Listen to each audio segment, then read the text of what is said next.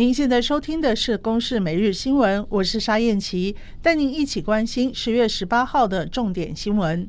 受到东北季风影响，花莲周边海域风浪大。昨天下午三点多，四名高中生相约到花莲北滨公园玩水，不料其中一名陈姓男同学溺水失踪。警消获报后，立刻展开陆海空搜救，但是因为入夜后风浪持续增强，也让搜索行动变得更加困难。第一二岸巡第八二中队副队长陈建成说：“落水人就是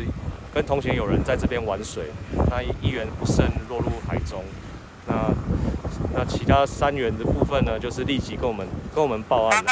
但是报案的时候，他已经已经下沉了，人员已经下沉，所以在搜索的方面就比较不容易。”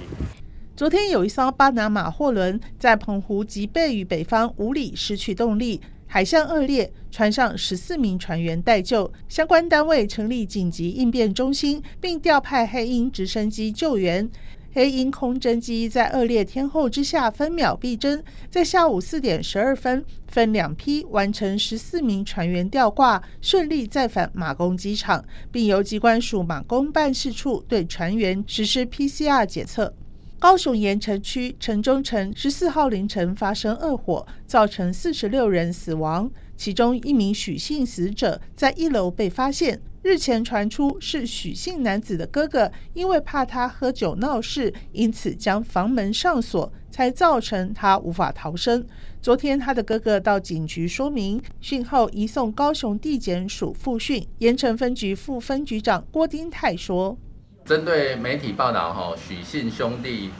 在这个火灾现场，哈疑似有这个将房门上锁，导致来不及逃生的状况，哈目前警方正主动积极侦查当中，